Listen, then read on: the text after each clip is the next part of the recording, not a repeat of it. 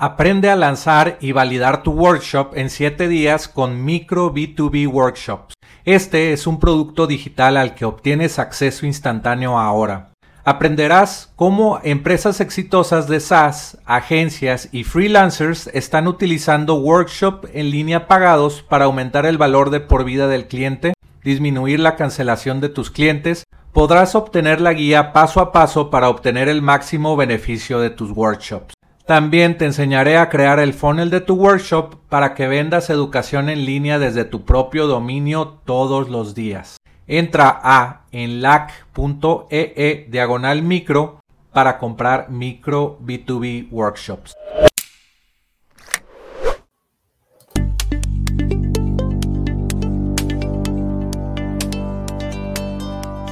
Aprenderás sobre la excitante industria de ingresos recurrentes con software, historias de fundadores de empresas de software, tips de internet marketing y recomendaciones de apps para crecer tu negocio. Soy Jorge Díaz y te doy la bienvenida al podcast de Software como Servicio.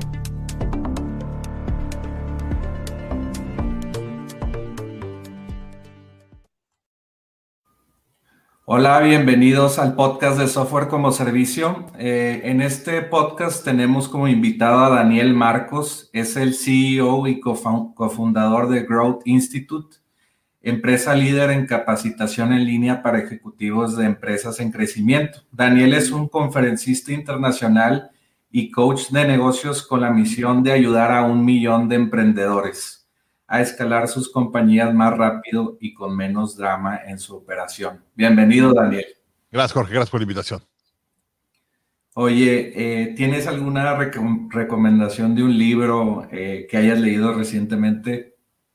Elige. ¿Cuál, cuál quieres? No, esto es, esto es bien importante. este, he leído al menos un libro por mes desde que ah, empecé a ser emprendedor hace 20, 21 años.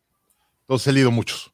Eh, y aquí es una cosa que estoy, de hecho, estoy escribiendo mi libro ahorita y tratando de, darle orden a los libros de las metodologías, porque eh, me, paso un emprendedor que me dice, ¿qué libro me recomiendas? Y le digo, a ver, ¿qué negocio tienes?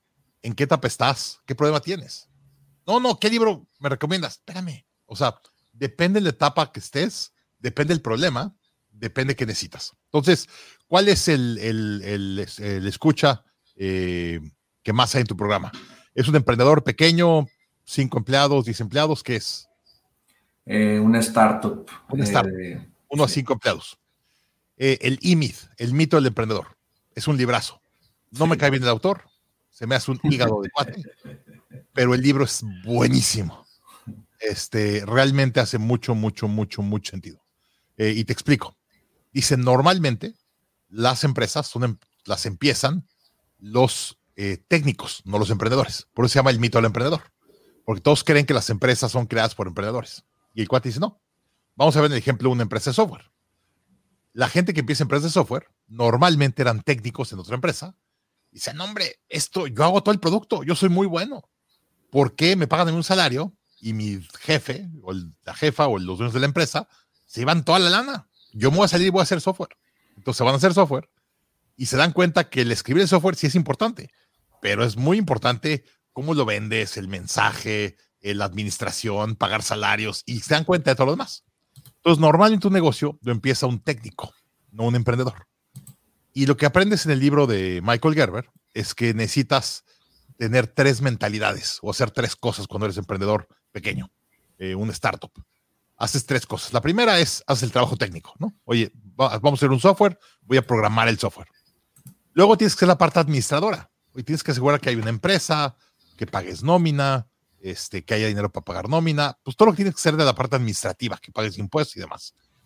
Y luego la tercera parte, la parte emprendedora, que es el que hace la estrategia y sale a vender el sueño y, y sale a vender producto y demás. Entonces, si eres un emprendedor pequeño, lo primero que tienes que aprender es que hay tres tipos de mentalidades o chambas en, el, en la empresa y el que lo entiende se la lleva, pero corriendo. Y, también de ese libro dice algo muy cierto, que tienes que contratar al menos una persona para que seas una empresa, ¿no? De hecho, si tú me preguntas a mí, no te puedes llamar empresario o empresaria hasta que la empresa no opere sin ti el día a día. Y eso pasa al menos al empleado 50, 70, normalmente pasa en el empleado 250. Entonces yo, yo veo gente que me dice, no, yo soy empresario. Le digo, ¿cuántos empleados tienes? No, tengo 50. Le digo, no, eres autoempleado. ¿Por qué? Y le digo, si tú no, te vas, no vas a trabajar a tu empresa un mes, ¿qué le pasa a tu empresa? Se muere. Digo, entonces eres un autoempleado, no eres un empresario. Una empresa le da dinero a los accionistas, estés o no estés en la empresa. Es el cuarto cuadrante de Kiyosaki. Oye, otra cosa bien importante, ahorita hablando de startups. Sí. Eh, la mayoría de los startups en Latinoamérica, eh, y ahorita te platico la historia completa, hacen startups que no tengan la capacidad de ser scale-ups. Entonces, te digo una historia, hace unos años estaba en el, en el consejo de X-Prize. El X-Prize es esta organización non-profit que tiene Peter Damandis, donde mandaron el cohete al espacio y demás. Entonces, me, cuando Peter lanzó su libro, yo fui de los que le ayudaron a vender su libro y fui el cuarto que más libros vendió.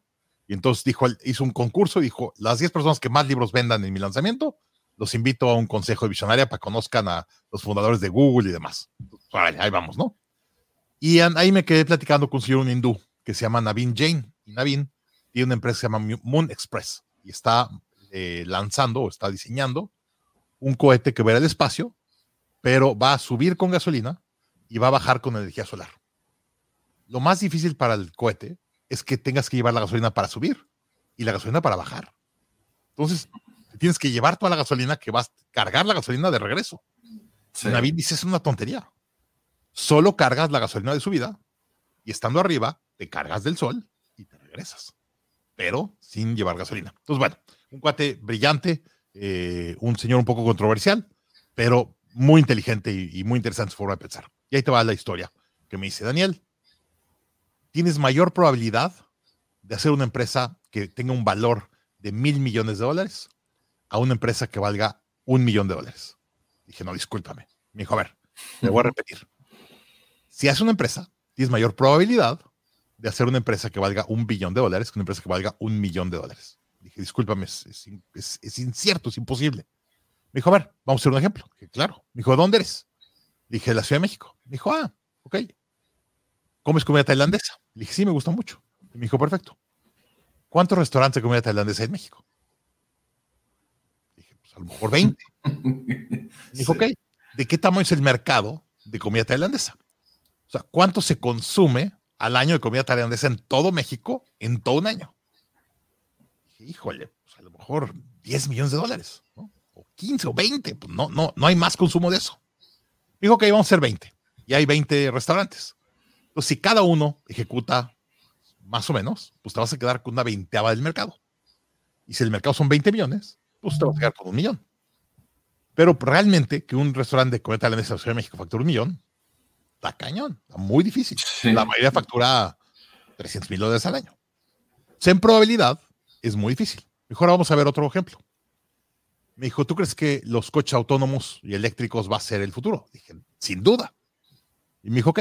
Me dijo, ¿de qué tamaño crees que va a ser el mercado de coches autónomos en el 2040? Dije, no, hombre, pues a lo mejor dos o tres trillones de dólares. la industria de autos es grandísima. Me dijo, ok, dos, tres trillones de dólares. ¿Cuántas compañías crees que hay en todo el mundo haciendo coches autónomos eléctricos? Me quedó callado. Dije, 20. Me dijo, no, a lo mejor como 40. Me dijo, serias, hay 40. Esas 40, si hay un mercado de 3 trillones y ejecutas mal, ¿de qué tamaño va a ser tu empresa? Y ahí está. en México, el mayor error que hacemos, nos metemos en mercados muy chiquitos, porque es muy fácil. Y por lo tanto, nunca hacemos una empresa grande, porque nunca tiene la capacidad el mercado de hacer una empresa grande. Sí, o, muchos emprendedores hacen las empresas de escala alta ya cuando tienen la, ¿cómo se llama? La confianza o ya tuvieron un éxito, ya tienen dinero, ¿no? Pero, ah, o sea, uno es difícil llegar a, un scale-up, ¿no? Una empresa arriba grande, 50, 100, 200 empleados. Pero el problema es que si tu mercado no da, pues está complicadísimo llegar. Sí. vamos a hablar de, de restaurantes de comida tailandesa en México. Imagínate que eres espectacular operador y te llevas 25% del mercado. ¿Cuánto vas a vender al año? Cinco. Sí. Y te llevaste el mercado. Eres monopolio. Entonces, es bien importante. En Latinoamérica, escucho a cada rato, queremos ser el Uber de, Jalisco. Queremos ser el Uber de la Ciudad de México. O queremos ser el Uber para las mujeres de la Ciudad de México. no, Ándale. No lo va a sacar nunca. Sí, de hecho, en, en, en, ¿cómo se llama? En Shark Tank hasta salió un Uber de, de conductoras mujeres solamente y de que, oye, pues... ¿Y la fondearon? no, porque, pues, puede salir, puede salir Uber o, todas estas apps y decir, elige tu conductor, ¿no? Es, algo muy fácil de hacer. Sí, este... bueno, em, es, ¿Y Uber qué tanto tiempo se tarda en copiar eso? ¿Cuánto tarda Uber en copiar, de ponerle un botoncito que diga, ¿quieres un conductor mujer? Pica aquí. Una semana. No quieren, porque es difícil. Pero no lo van a hacer hasta que no tengan un competidor que les duela. Exactamente. Y, lo pueden eliminar muy fácilmente. Ok. Oye, ¿y cuál es tu app favorita de negocios? Yo que hablo tanto de, de, apps y recomiendo eh, software como servicio. Tengo otro podcast que se llama appsparaemprendedores.com y cada día eh, por Alexa Skill te recomiendo una. Te digo cuáles entro todos los días, ¿no? Sí. Entro a Stripe todos los días porque tenemos una cuenta en Stripe de tarjeta de crédito en, en dólares y en pesos. Sí. Y veo cuánto vamos todos los días. Tengo Fitbit para ver mi cantidad de pasos y demás, ¿no? tengo una que se llama Clipfolio, y es donde tengo mis pizarrones. Te puedo decir exactamente cuánto íbamos de, ventas a hoy, a este minuto, cuánto íbamos de ganancias, cuánto de gross profit, todo. Y está en tiempo real con grafiquitas y demás. Sí. ¿Qué más entro diario? Obviamente mi, mi, aplicación de email, entro mucho. El WhatsApp lo uso muchísimo. El teléfono casi no lo uso. Este, de hecho, este teléfono es teléfono de Estados Unidos. Llevo viviendo en Canadá casi tres años y sigo un teléfono americano. La gente me dice, por. Y pues el teléfono que todos tienen de mí, para empezar, ¿no? Sí. En Canadá es más caro el teléfono que en Estados Unidos. Entonces prefiero quedarme acá y me incluye todo Canadá y México. Sí. Y luego, pues la verdad, ya tengo todo instalado, entonces ni para qué lo cambio. Me aflojera cambiarlo. Pero bueno, esas las uso. Y luego Audible, eh, Audible, escucho ah, una hora, media hora, una hora de libros diario. Hoy, leo mucho y leo mucho en audio. Eh, y luego, obviamente, tienes eh, Yahoo Finance para ver acciones. Este, últimamente he estado jugando con el Oculus, los, los estos de inteligencia artificial, digo, de, realidad virtual. Qué maravilla el Oculus, qué bruto. Mis hijos y yo estamos adictos. Este, ¿Y, ya hay muchas apps en, en el marketplace? Hay una donde es la hay una que se llama Oculus y ahí eh, puedes buscar qué juegos hay, comprar juegos y hacer todo lo demás. O sea, es como una app de apps para Oculus. Y está buenísimo, ¿vale? Pero no sabes cómo vale la pena. Es impresionante. Nosotros estamos ahorita aquí en Canadá, estamos muy cerrados todavía. Este, y eh, eh, pues estamos aquí en, la casa, es una casa pequeña, está nevando ya afuera y por lo tanto pues estamos mucho adentro. Imagínate, estás en una casa chiquita, medio oscura, te metes con el Oculus y entras a un parque a pescar o un lago, pues lo que quieras. Te metes a bucear en un lugar con tiburones y donde te voltees a ver, hay tiburones. No, no, no, no, no, no sabes qué impresión. Pero la, resolución muy bien hecha, ¿no? Me imagino. Y tiene, hay unas cosas que yo me sorprendí. Cuando apenas te lo pones, te dice, parte en el salón y ponme con tus, tienes, tienes dos como eh, controles. Y los controles tienen como láseres. No, no, es un láser, pero es, tú lo ves como láser. Y te dice, pasa el contorno de tu, de tu lugar. Entonces yo hago el contorno de mi cuarto y el pasillo y todo. no me deja pasarme. Si me estoy acercando, aparece una pared virtual para que no me pegue con la pared. No, no, no, no, no sabes. Entonces camino con mi aparato por mi casa, subo escaleras y todo, y sabe exactamente dónde están. Pero porque tú ya lo trazaste, ¿no? Ya lo tracé. Pero, pero es una maravilla. Cuando te los pones, te dice este cuarto no está trazado. ¿Quieres trazarlo? Le picas un botón y lo trazas y ahora sí, a jugar. No, no, no, no, maravilla. Nadie sabe de esos desarrollos, pero quieren que sea como las películas, las películas de Ready Player One y todas esas, ¿no? Al ratito va a ser. Y de hecho hay una, tú puedes ver Netflix dentro de Oculus. Y nosotros tenemos un cuarto chiquito, es un cuarto de tele chiquito, y pues se siente así medio apretado. Mi hija se mete al cuarto de tele, se pone el Oculus y se va a una cabaña en las montañas con la vista así a la, a la nieve y las montañas y está su pantalla y ve Netflix. Y un monitor de 60, 90 pulgadas. No, no, no, es una, es una pantalla pegada a la pared y lo ves enorme. Sí. Entonces sienta ella y tú ves como si está en un sillón y ves toda la pared enfrente la pantalla. Impresionante. Realmente Facebook. Lo tengo que checar. Muy bien, vale mucho la pena. Lo tengo que checar. No, no he visto nada de realidad virtual, también porque me da miedo todo eso. Te picas, no, no, te picas. Pero, pero realmente una gran aplicación. No, ahorita no estoy muy feliz con Facebook últimamente. Mis respetos, Facebook. Lo hizo muy bien. Exactamente. Oye, y para tocar más temas de lo que haces, eh, cuéntanos qué es Growth Institute. Mira, nosotros llevamos siendo emprendedores 21 años. Y llevo coachando emprendedores, ya este es mi treceavo año. Eh, llevo todos años completos, yo estoy en mi, año 13. Y siempre le pregunto a los fundadores de la empresa, fundadores o fundadoras, digo, oye, ¿por qué hiciste la empresa? Tienes que tener un porqué muy claro. Y todos me dicen, no, es que mi mamá tenía cáncer, entonces quiero hacer una app o algo para detectar el cáncer, ¿no? O eh, mi papá eh, trabajaba mucho y nunca me dejaba dinero, entonces quiero hacer una app para mandarme dinero a la cuenta de banco. O lo que sea, ¿no? Pero tiene un dolor en su vida que hacen algo para liberarse de ese dolor. O muchos dicen, no, pues, quiero ganar lana, o quiero poder trabajar en cualquier parte del mundo, o quiero trabajar en lo que yo quiero trabajar y tal. Digo, oye, ¿por qué es parte importante? Y le hago la pregunta, ¿por qué es importante? Tres o cuatro veces, ¿no? Máximo a la quinta, todos llegan a una misma palabra. Y la palabra es libertad. Los emprendedores somos empresas porque queremos libertad. Cada cosa nos da libertad, algo diferente. Hay un emprendedor que estuvo apresado, si le quieres llamar, porque un familiar se murió de cáncer y dice, yo quiero que nadie se muera de cáncer. Y ese es su porqué, ese es su dolor, ese es su, su, cárcel.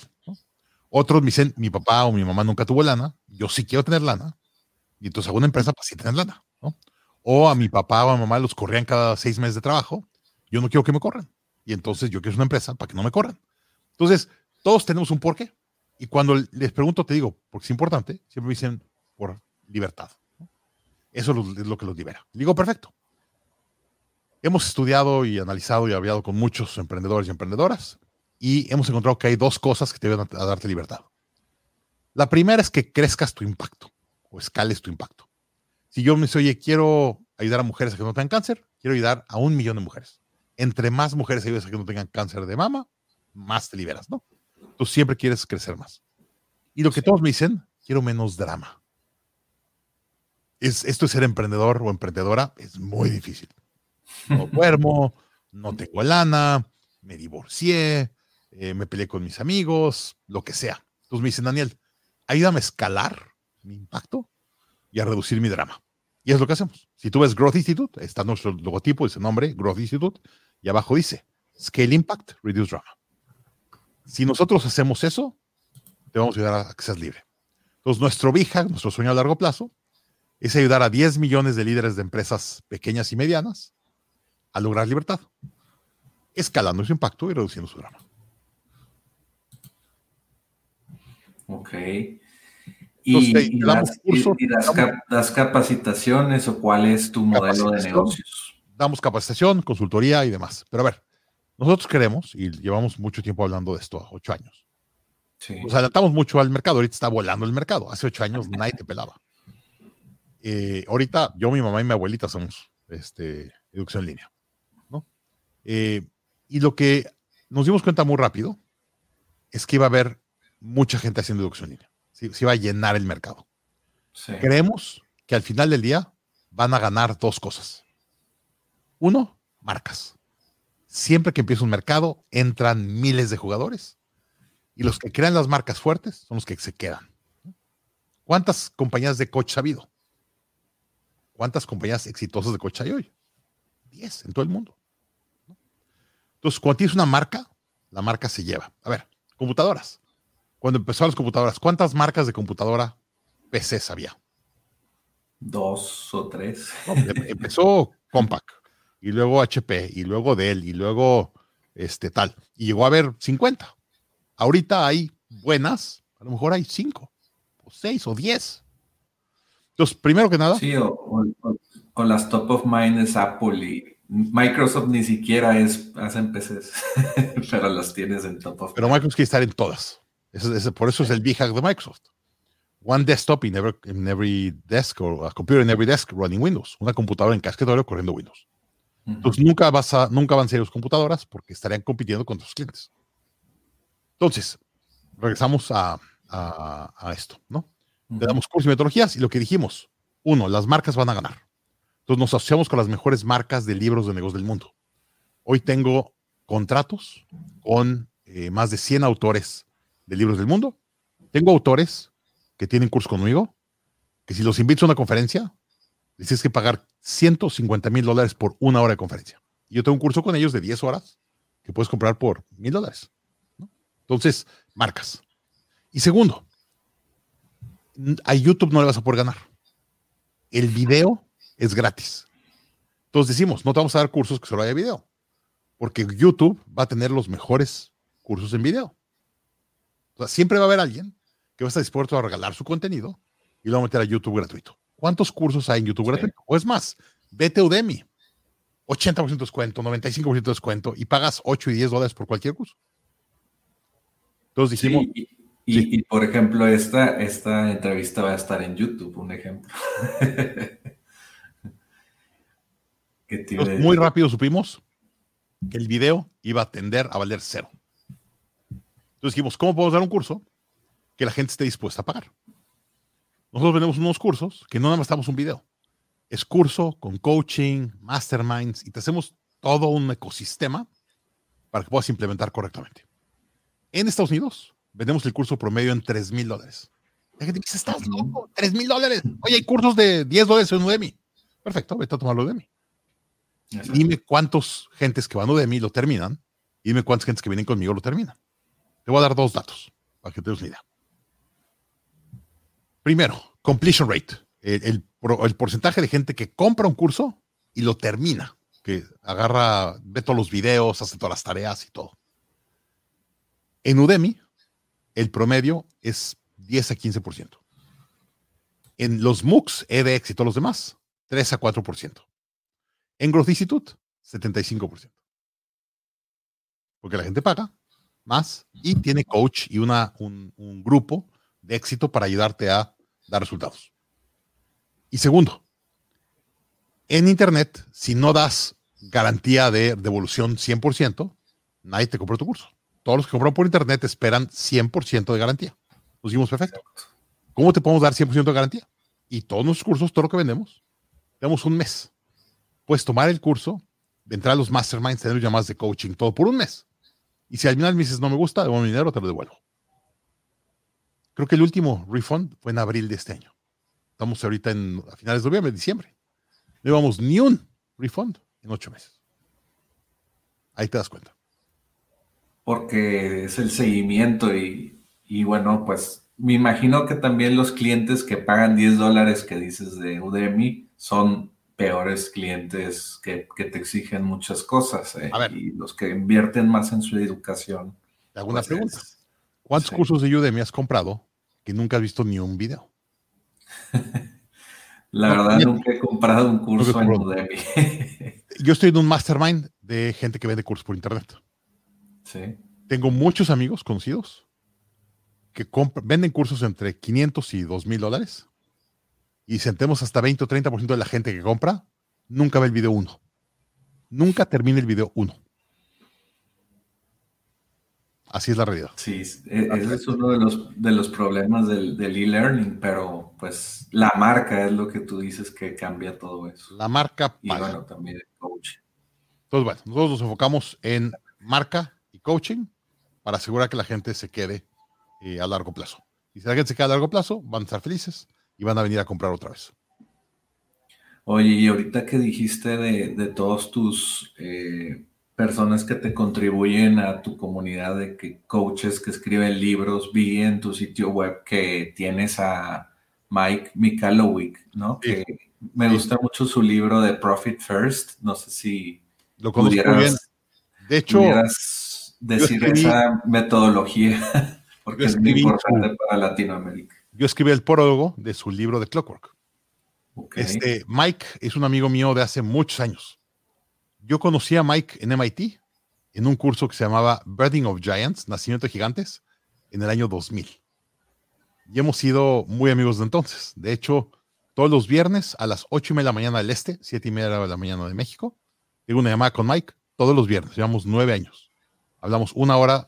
Somos un grupo de nueve gentes y todos entramos a nuestro mastermind y entramos todos los lunes una hora y todos los viernes una hora y nos ayudamos a hacer negocios entre uno y otro. Mike es, no sabes cómo lo admiro, lo respeto y ha sacado un contenido últimamente espectacular, empezando con Profit First. Este, Profit First te dice que los emprendedores, emprendedores promedio, dicen, oye, gano esto o vendo esto y luego le, gasto los, le saco todos los gastos y lo que sobre, me lo quedo. Y Mike dice, no, vamos a cambiarlo ingresos, le quitas tus gastos, tu ingreso, se lo quitas de hasta arriba, y luego lo que te quede te lo puedes gastar. Y entonces cuando tienes para gastártelo de ahí, le encuentras cómo hacer negocio con lo que queda. Y es impresionante. Nosotros lo usamos. La, rentabilidad del negocio se va, vuela, si le sacas eh, el dinero. Así. Te dice que saques varias cuentas de banco, ¿no? Y, hasta hagas dispersión para... Cuatro, cuatro cuentas de banco y pases de una a otra. Exactamente. No, ah, Mike, es brillante, pero no ha sido fácil. Mike lleva varias empresas y ha tenido unos descalabros fuertes. De hecho, no sé si has oído la historia que platica. Eh, un día era eh, Thanksgiving, hace 17, 18 años de hoy, y se sentó a Thanksgiving, todos empezaron a dar las gracias, y Mike se puso a llorar. Y dicen los, los hijos de la mamá, ¿qué pasó? Dijo, acabo de hacer una junta, perdí todo nuestro dinero. No tengo, traigo en el banco 200 dólares, no tengo más. Dice que la niña sale corriendo y su hija se va a su cuarto y regresa y le da su cuchinito. Se toma papá para que pagues la casa. De ahí salió Profit First, de esa historia. Vale. Está, está muy interesante. Hasta que no te duele a ese nivel, no llegas a ese nivel de ejecución. Y Mike lo sabe. Sí. Esa historia la platica en todas partes. Yo estuve, obviamente no estaba con él sentado, eh, me la platicó la historia dos meses después. Este, y de ahí salió todo lo que hace hoy, de esa historia. Ese fue su momento que lo cambió. Oye, y digo, allí en Estados Unidos es más famoso este libro, eh, Profit First, pero hasta ya hay contadores que hacen la metodología de Profit First que te, te llevan tus libros y todo de esa manera. te platico eh, que hace poco escuché, eh, la gente de QuickBooks ya metió dentro del sistema, no le llama Profit First, le llama otra cosa, pero te permite hacer contabilidad siguiendo Profit First. Ok, sí, yo, yo he visto, no me acuerdo cómo se llama, el WNBA, no me acuerdo cómo se llama esa app, pero ya es de contaduría eh, o algo así, y te, permite hacer ese tipo de contabilidad y bueno, es, es muy útil. Tú la usas y ya debes de saber Imagínate lo, lo, importante que es tu trabajo con una compañía tipo QuickBooks o una de estas apps, copia tu modelo de contabilidad para implementarlo. Ese es Mike Micalo. Esa es una buena idea para un SaaS o un software como servicio. 100%, súper idea para un SaaS. Oye, ¿y qué opinas de la industria de software como servicio en, Latinoamérica? Si has oído mis otros podcasts y webinars de este último año, yo digo que hay tres grandes oportunidades para México y Latinoamérica ahorita. Tres muy fuertes. Una de ellas es software, ahorita regreso a ella. Eh, otra es frutas y verduras. Eh, yo ahora vivo en Canadá. Este, primero, encontrar un aguacate bueno es dificilísimo encontrarlo, para empezar. Y luego, lo que pago por él. Pago mucho más por un aguacate, por kilo, que por un kilo de carne. Mucho más. O sea, hay un ribeye rico o un aguacate y el aguacate cuesta más. Entonces, frutas y verduras. Y, te das cuenta estando aquí, lo complicado que es para ellos y caro que es sembrar. Mira, tengo un cliente que es una empresa pública aquí en Canadá, que le doy consultoría, que hace cannabis, ¿no? Aquí la, es legal en Canadá toda la, la, marihuana, el cannabis, y es una empresa pública de las más grandes que hay en Canadá. Y yo coacho al CEO y me llevo a sus, plantíos y demás. Su mejor plantío, pero 5 a 1, es un plantío subterráneo. ¿Cómo? Me dijo, es que puedo controlar el tipo de tierra, la energía, la temperatura, todo. Entonces, por hectárea, el submarino da, digo, el que está bajo la tierra da 4 o 5 a 1 con lo que está arriba. Pero obviamente el costo es mucho más caro. Pues bueno, este, frutos y Hacer, hacer, el hoyo. o el, hacer el hoyo, pero espérame. Haz el hoyo, métele temperatura, o sea, calentadores, métele luces, o sea, otra cosa. No, no, no es tan fácil. Son mucho más rentables. Eh, entonces, eh, eh, frutos y verduras, gran negocio. Manufactura. Estados Unidos está entrando en una guerra fría con China. No se van a pelear al nivel de Rusia, no va a llegar a ese nivel. Pero la relación se está raspando cada vez más y se va a raspar más todavía. Y ya le mandaron un mensaje a los empresarios americanos diciendo, no dependas de China. Si dependes de China, un día te vamos a poner o tarifas o te vamos a cerrar. Tú eliges. Y entonces están empezando a mandar su manufactura a Latinoamérica. Es el lugar más lógico, ¿no? Tú me dirás, oye, bueno, mándale China a Filipinas o, Malasia o Tailandia. Sí, sí se puede. Pero luego te lo tienes que traer. Este, y los, los mares, y una cosa que es bien importante que la gente no está viendo. Estados Unidos, cuando fue, cuando acabó la Segunda Guerra Mundial, le dijo al mundo, yo voy a ser el policía de los mares para que haya comercio. Si eres mi aliado, te dejo venderme a mí, que soy el mercado más grande del mundo. Y más, voy a ser el, policía de los mares. Entonces voy a proteger todo lo que venga en los mares. Entonces, si tú mandabas de Filipinas o de China contenedores a Estados Unidos, te cuidaban los americanos. Había eh, submarinos y cosas navales y todo, y te protegían. Eso ya cambió. El americano tenía que hacer eso, uno, porque dependía de muchas cosas del mundo y dependía más que todo del petróleo de Arabia Saudita. Hoy Estados Unidos es un productor nato de petróleo, produce más de lo que, de lo que gasta. Entonces Estados Unidos está diciendo, háganse y que se los coma el mundo. Y ya no va a ser el policía del mundo. Entonces el riesgo de que hagas una producción en Filipinas y te caigan unos eh, piratas y te roben el barco o lo que sea en el camino es muy alta. Entonces, Estados Unidos va a elegir sus socios y va a cuidar los mares de socios. Y se está quedando con muy poquitos socios, Estados Unidos, muy poquitos. Latinoamérica, ya firmó el Tratado de Libre Comercio. Japón, Taiwán y Corea, muy alineado con los tres. Y va a manejar una ruta. Y esas tres, si te veo los tres países, están muy pegados y hacen una misma ruta para llegar a Estados Unidos. Esa ruta la va a, defender el, Estado, el, gobierno americano. Latinoamérica tiene que defender. ¿no? Ese es donde trae frutas y verduras y manufactura y demás. Y ya, a lo mejor va a haber alguna ruta con Europa, pero no tantas. Y la ruta de árabe era la ruta más peligrosa. La discusión ahorita es la ruta de India, que todavía compra mucho de India. India sigue siendo un socio, y es una ruta muy cara de, ser policía. Entonces, bueno, con todo eso, Estados Unidos va a preferir mandar a México y Latinoamérica más manufactura. Y te lo dice Peter Seihan, este eh, es un geopolítico que yo admiro mucho. Ah, es, medio sangrón, medio one-sided gringo, pero vaya que es brillante, conoce el mundo de una forma. Y dice, México debería de ser el país más beneficiado de la pandemia y el pleito entre Estados Unidos y China. México está de pechito a volar. Es el país que Estados Unidos necesita más hoy que cualquier otro país del mundo. Es el país número uno que más necesita Estados Unidos. Uno, por manufactura, frutos y verduras y demás. Y dos, los jóvenes. Estados Unidos tiene muy pocos jóvenes, tiene muchos viejos. Y necesita jóvenes como mano de obra que paguen impuestos. Entonces necesita México.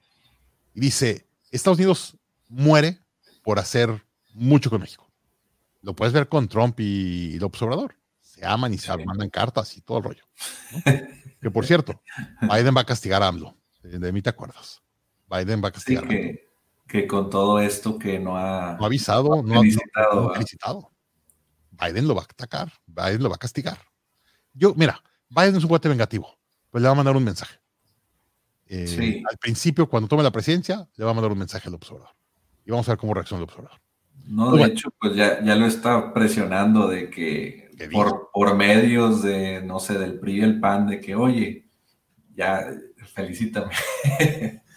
Pero bueno, ese es otro, otro tema. Entonces, entonces, Estados Unidos va a querer hacer Tú dices eh, que estas industrias es para hacer software como servicio. No, espera un ratito. A ver, manufactura, cosas físicas y frutos y verduras. Y luego de aquí yo le veo más capacidad. Es servicios digitales. Yo te lo puedo decir en Growth Institute. Es más, hablando de que es tu preso, ¿no? O sea, yo, Daniel Marcos, me acuerdo perfectamente, tenía como ocho años. Estaba en un rancho de un tío en San Benito, Texas. San Benito, Texas es un pueblito muy chiquito, cerca de la isla del padre, donde un rancho tenía, de un tío tenía un rancho, y nos fuimos a pasar una Navidad ahí. Y el día 25 de diciembre abrimos los regalos y Santa Claus y todos emocionados. Y de repente veo que mi papá regresa vestido con traje. Digo, papá, ¿qué pasó? Me dijo, es que me tengo que ir. ¿Cómo que tienes que ir? Me dijo, es que me habló mi jefe y me tengo que ir a la Ciudad de México y voy a ir a trabajar. Digo, papá, papá, espérame. Es Navidad, son las nueve de la mañana. Me tengo que ir. Entonces me acuerdo que me puse muy, muy triste y, lloré y todo y fui con mi mamá. dije, ¿qué pasó? Me dijo, es que fíjate que tu papá pues, lo mandó a llamar a su jefe. Y volteé y le digo, oye, ya están mis tíos. ¿Por qué a mis tíos no? Los manda a llamar a su jefe. ¿Y qué me dijo mi mamá? No, es que tíos son emprendedores. Le digo, ah, ¿cómo? dice, sí, mira, hay una diferencia. Que tengas un trabajo o que tú seas dueño de tu propio negocio. Tus tíos son de Monterrey, son dueños de su propio negocio y tu papá es un empleado de gobierno. Entonces a tu papá lo mandó a llamar su jefe y si tú quieres a México y tus tíos, como ellos manejan su tiempo y su estructura, aquí se van a quedar. Fue la primera vez que entendí la diferencia entre emprendedor y empleado. Y ahí me quedó muy, muy grabado. Y la segunda, cada vez que México tenía una devaluación, que eran cada seis años, tú a lo mejor no te acuerdas, pero yo era cambio de presidente y se descagalaba el país. Era un desastre. Mis tíos y mis papás siempre tenían problemas financieros cada seis años. Y yo dije, por mis pistolas, no voy a tener un negocio que dependa. Hoy Growth Institute factura en 68 países del mundo y factura más del 80% de su, de su flujo en dólares. Por eso. Oye, mi empresa es muy chica, es muy chica. Tengo clientes y amigos con empresas mucho más grandes en México. Que me dicen, Daniel, con lo que tú sabes en México, hacemos negocios bien grandes. Yo quiero poder tener la libertad de vivir en cualquier parte del mundo y que mi ingreso no dependa de un país. Porque ya me la sé. Cada vez que México cambiaba de presidente, se devaluaba y iba muy mal. Entonces, el software, ahí viene. El software en México puedes vender en dólares y pagar en pesos. Y normalmente vendes en dólares y vendes en cualquier país del mundo con operación en México. Yo te lo puedo decir en Growth Institute. Busco 25 gentes ahorita. Hay cuatro basados en Austin. Y son cuatro americanos, nacidos en Estados Unidos, sin acento. O sea, son gringos nativos, hablan inglés perfecto. Y te gusta el teléfono, hola, estoy aquí en Austin. Entonces, cuando alguien compra educación en línea de una empresa de tecnología, hablas y te gusta en Austin, Texas, y dices, ah, wow, o Austin, ¿no? Sí. Y hablas a la Ciudad de México, ¿tú crees que la gente iba a comprar educación así? Si yo voy con un autor y le digo, oye, quiero tus, tus, tus contratos, tus conocimientos para vender desde México, me matan. Estamos en Estados Unidos, bajo sistema legal americano, cobramos en dólares y vendemos con gringuitos que hablan inglés perfecto. Toda la operación está en México. Software, servicio al cliente, finanzas, eh, edición de video, todo está en México. Bien importante. Y bueno, esto ya es, eh, no sé si viene el tema, pero porque ya tienes em, em, empleados americanos, pero si solamente tuvieras empleados en México, hasta no pagarías impuestos porque es una empresa virtual, ¿verdad? Sí, hay, ciertas ventajas, este, pero la realidad es que yo no estoy, yo no estoy de, eh, a mí no me preocupa pagar impuestos. No me duele pagar impuestos. Sí obtengo el valor de pagar los impuestos. lo que nos duele mucho en Latinoamérica es eso. Que no tienes garantía de que los impuestos que vas a pagar se van a usar. si se usaran bien, oye, no tengo problema. Yo estoy ahorita en Canadá. No sabes lo que es Canadá de impuestos, mucho más que Estados Unidos. Pago, mi mujer se asusta cuando mandamos nuestro cheque al, IRS o a la Secretaría de Hacienda de aquí en Canadá, que se llama Revenue Canadá. Pero la realidad es que mis hijos van a la escuela pública, es una super escuela, el sistema médico es público, muy bien atendido. Este, hoy fui con un doctor, eh, traigo, yo tengo eh, artritis en una rodilla y me la rompí hace unos años y ayer caminé mal, se me chocó y se me tronó algo. Entonces no dormí bien, traigo un dolor horrible. Me levanté a las 8 de la mañana, le al doctor, le dije, me urge verte, me duele mucha rodilla, me dijo, vete para acá. Me hizo ultrasonido, me inyectó unas cosas, ¿verdad? 50 dólares canadienses. Ahí está la diferencia. Entonces, me, duele pagar impuestos aquí, no me duele nada. Con la escuela de mis hijos se paga perfecto. Con me, limpian la calle cuando neva a las 9, 10 de la mañana, toda la calle está limpia. Todos los días que neva, todos los días me limpian la calle. ¿Por qué te enojas? ¿No? Entonces, no tengo problema en pagar impuestos siempre y cuando los impuestos se usen para darme un servicio. Pero sí, si tienes una empresa que es solo un shell en Estados Unidos, hay muchas ventajas de impuestos si todo tu personal y todo tu operación está fuera de Estados Unidos. Sí, sí.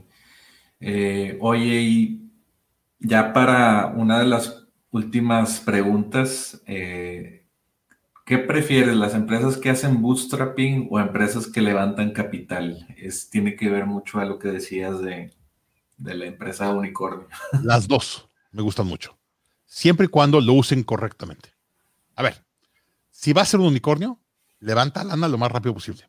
A ver, Kavak, primer unicornio de México. Exacto. Por favor, ve las rondas de Kavak. Cada seis meses levantaron capital. Los últimos tres años.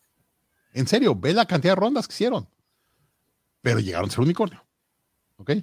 Entonces, sí puedes ejecutar esa velocidad y le puedes dar el rendimiento que necesita el capital de inversión. Métele duro con capital. Si no puedes garantizar crecimiento y no puedes llegar a esas evaluaciones, no metes capital. ¿Ok? Si vas a un restaurante de comida tailandesa, por favor, no levantes capital. Te van a matar. ¿no? Mira, una historia rápida. Eh, ya sé que ya nos pasamos un poquito, pero dos emprendedores mexicanos, brillantes. Uno de ellos es el director o el, mero mero programador de Oracle, independiente en México. Brillante el programador. Me hablaron y me dijeron, Daniel, estamos haciendo empresa, ayúdanos. La vi, me encantó. Yo le dije, yo le meto el capital inicial, fui el inversionista ángel, y les ayudé a traer la primera ronda. Y traje a Intel Capital y traje a Darby. Eh, ellos trajeron, o sea, nos ayudamos entre los tres, hicimos un chorro de trabajo y cerramos la primera ronda con Darby e Intel. Y ahí yo digo, ya no tengo nada que hacer. O sea, Darby e Intel son profesionales, tienen muchos mejores contactos que yo. Me dice, Daniel, no te preocupes, nosotros nos encargamos. Perfecto. Pero me quedé con una posición decente porque le había metido un dinero fuerte cuando habíamos empezado. Yo era el, que hice, el, digamos, el dinero de Bootstrap o la ronda de, los tres Fs, ¿no? Levantamos esa ronda. Oye, ¿sabes que no vamos a ir a Washington para venderle al gobierno? Se nos llevan a Washington. Otra ronda, otra ronda. Oye, queremos venderle al FBI y al Pentágono, pero pues el, CEO es mexicano.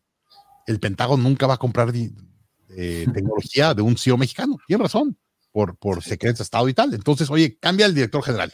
Lo cambiamos rápido, pusimos un gringuito de director general. Otra ronda, empezamos a vender al, al Pentágono de FBI.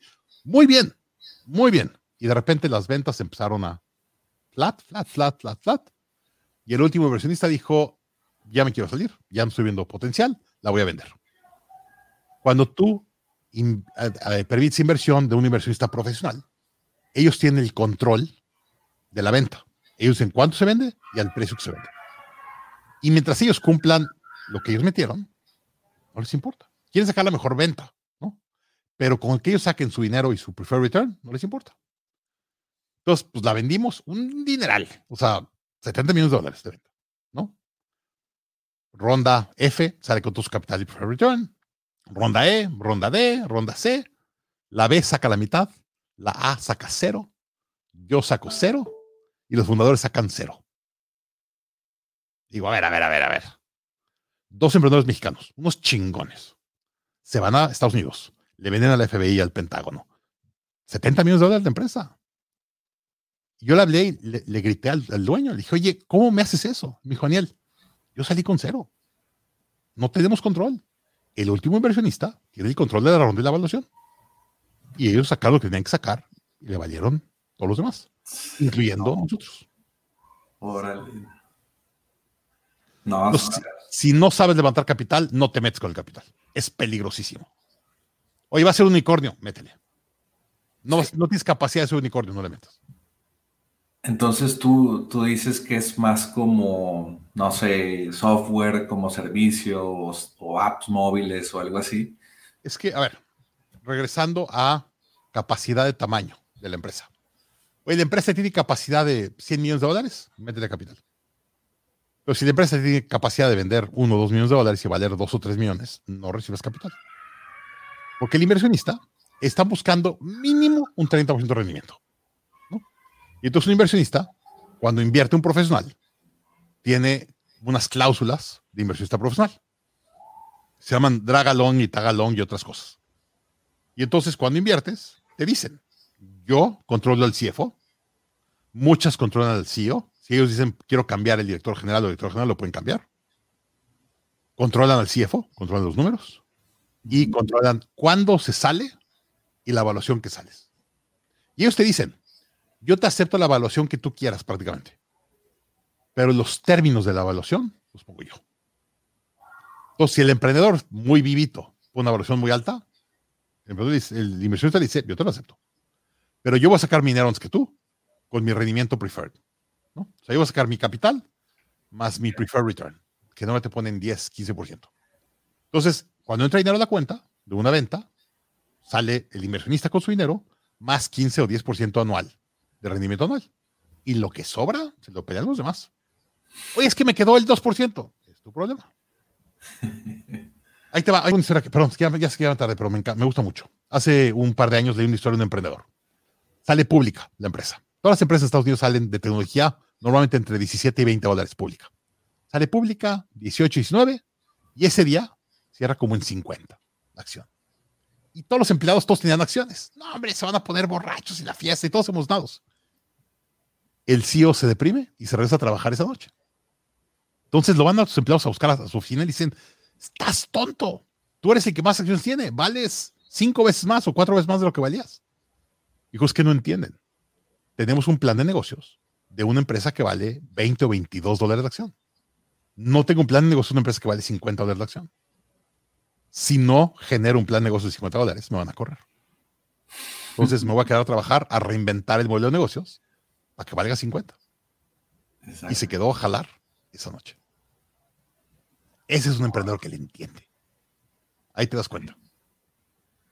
Oye, pues si tienes tiempo, tiempo podemos seguir eh, aquí. quedan siete minutos. Ok. nada más con que me saques en siete minutos lo que quieras. Sí. Eh, oye, pues ¿cuáles son las pasiones más importantes, importantes fuera de tu trabajo? Ya para terminar. Mi familia. Por eso estoy viviendo en Canadá. La calidad de vida de mi familia. Yo puedo viajar y tal, tan tranquilos. Mis hijos van caminando a la escuela los dos. Eso para mí vale mucho. Esa tranquilidad vale mucho. Este, salgo mucho a andar en bicicleta y caminar y todo. Entonces, este, si no estaría ahorita malo de la rodilla, mi mujer y yo nos salimos a caminar en las noches. Nos echamos media hora, una hora, todas las noches, a caminar en la mañana. Entonces, mi familia. Eh, dos, la bicicleta de montaña. Me encanta andar en bicicleta de montaña. Yo podría andar ocho horas diarias. De hecho, lo que pasó en mi rodilla es porque eh, hace un, como un mes me hice un procedimiento. Ya estaba yo bien. Ayer me eché una bici de montaña dura de una hora y media y me troné la rodilla. Fue demasiado. Entonces, la bicicleta de montaña me encanta. Y leer, esto, que por cierto, son, son es una fotografía. Este, me encanta leer. Tengo aquí, hay un sillón aquí atrás. Todos estos libros se leen ahí. Este, y leo mínimo una hora diaria. Eh, y la verdad, aprendí muy chico en los, con los negocios que cualquier oportunidad o problema que tenía en mi negocio, alguien ya la había tenido. Había escrito una metodología o un libro y te decía cómo hacerlo. Oye, no estoy haciendo lana. Léete el libro de Profit First y implementa lo que dice Mike Michalowicz. Vas a tener lana al día siguiente. ¿no? Este, oye, quiero escalar. Scaling up the burn harnish. Oye, quiero lo que tú quieras. Quiero contratar mejores empleados. Top grading. Quiero que sea exponencial. Exponential Organization, Salim Ismail. es que dime el, dime el tema. Y hay libros de todo. Amazon tiene ahorita como 3 millones de títulos de negocios diferentes. 3 millones. Nada más dime el título. O digo, dime el tema y te digo qué título. No, y ahora para los emprendedores mexicanos ya está Amazon México, ya el, poco a poco los están traduciendo los que no saben inglés, ¿verdad? Ahorita va a pasar fuertemente, vas a ver, este, la gente va a irse de las ciudades grandes, de Nueva York está volando la gente de afuera, de San Francisco, están yendo todos. Sí. Y se van a ir a pueblitos chiquitos con mucho mejor calidad de vida. Y dicen, mientras me llegue internet y Amazon, voy a vivir en cualquier parte de Estados Unidos. A Texas. A donde quieras. Hoy te vas a ir a, un rancho en Texas y te vas a cazar venado todos los días, lo que quieras. Mientras llegue Amazon y tengas internet, haz lo que quieras. Exactamente. Oye, ¿y dónde podemos seguirte en tus redes? Y bueno, este, mis redes son Capital Emprendedor. Eh, eh, tengo un en mi grupo de Facebook, se llama Capital Emprendedor Daniel Marcos. Mi blog se llama Capital Emprendedor. Y obviamente Growth Institute, tenemos todos los cursos, mentorías y todo lo que dice en español. Todos los cursos que tenemos los traducimos español, los subtitulamos español. Y tenemos muchos estudiantes de, habla hispana en todos los países de Latinoamérica. Ok, excelente. Oye, y últimas palabras para emprendedores que, quieren iniciar una empresa de SaaS o software como, como servicio. Felicito. A ver, el SaaS, aparte que puedes vivir en cualquier parte del mundo y tal, tiene ingreso recurrente. Es más, hazme un favor, léete un libro. Se llama The Automatic Customer, John Warlow y te explica las valuaciones de las empresas de, ventas recurrentes. Una membresía. Es, es que es una locura. Hoy una empresa de software, de estas recurrentes, como las que estás platicando tú, que hacen software como servicio, la empresa vale promedio seis años de ventas, no de profit, de ventas. Entonces, si facturas un millón de dólares, tu empresa vale seis millones de dólares. Obviamente, estás en Latinoamérica, hay un descuento y tal, pero en Estados Unidos, la empresa promedio que está escalando fuerte con inversionistas tiene una evaluación de seis veces años de ventas. Hay algunas que son una locura, que tienen 15 años de ventas y 20. ¿no? Netflix tiene 14 o 15. Y hay otras que tienen dos o tres, pero el promedio es seis. Sí. Entonces, me encantan. Si yo supiera eh, programar y estuviera joven, estaría haciendo eso le pegaste, perfecto. Se me hace el negocio más, no sencillo, pero con mejor probabilidad de ser exitoso y generar una evaluación importante para poderlo vender. Yo tengo un cliente en Latinoamérica que hace SaaS, le va muy bien y estamos viendo Estados Unidos. Todos los días le digo, ya vámonos, ya está sacando visa, ya se va a venir a Estados Unidos y va a empezar a vender en dólares. Y tiene 300 empleados en Latinoamérica. De hecho, esa es la recomendación, ¿no? Que, incorporen en Estados Unidos para facturar en dólares. 100%. Lo recomiendo ampliamente. No, pues. en Estados Unidos. Este, en Estados Unidos para que puedas vender eh, en todo el mundo y en toda tu operación en México. Gran recomendación. Excelente, pues muchas gracias Daniel por, eh, por haber estado aquí en el podcast y ya sé que te tienes que ir a otra reunión. Gracias. Y bueno, nos vemos. Gusto, gracias. Hasta luego.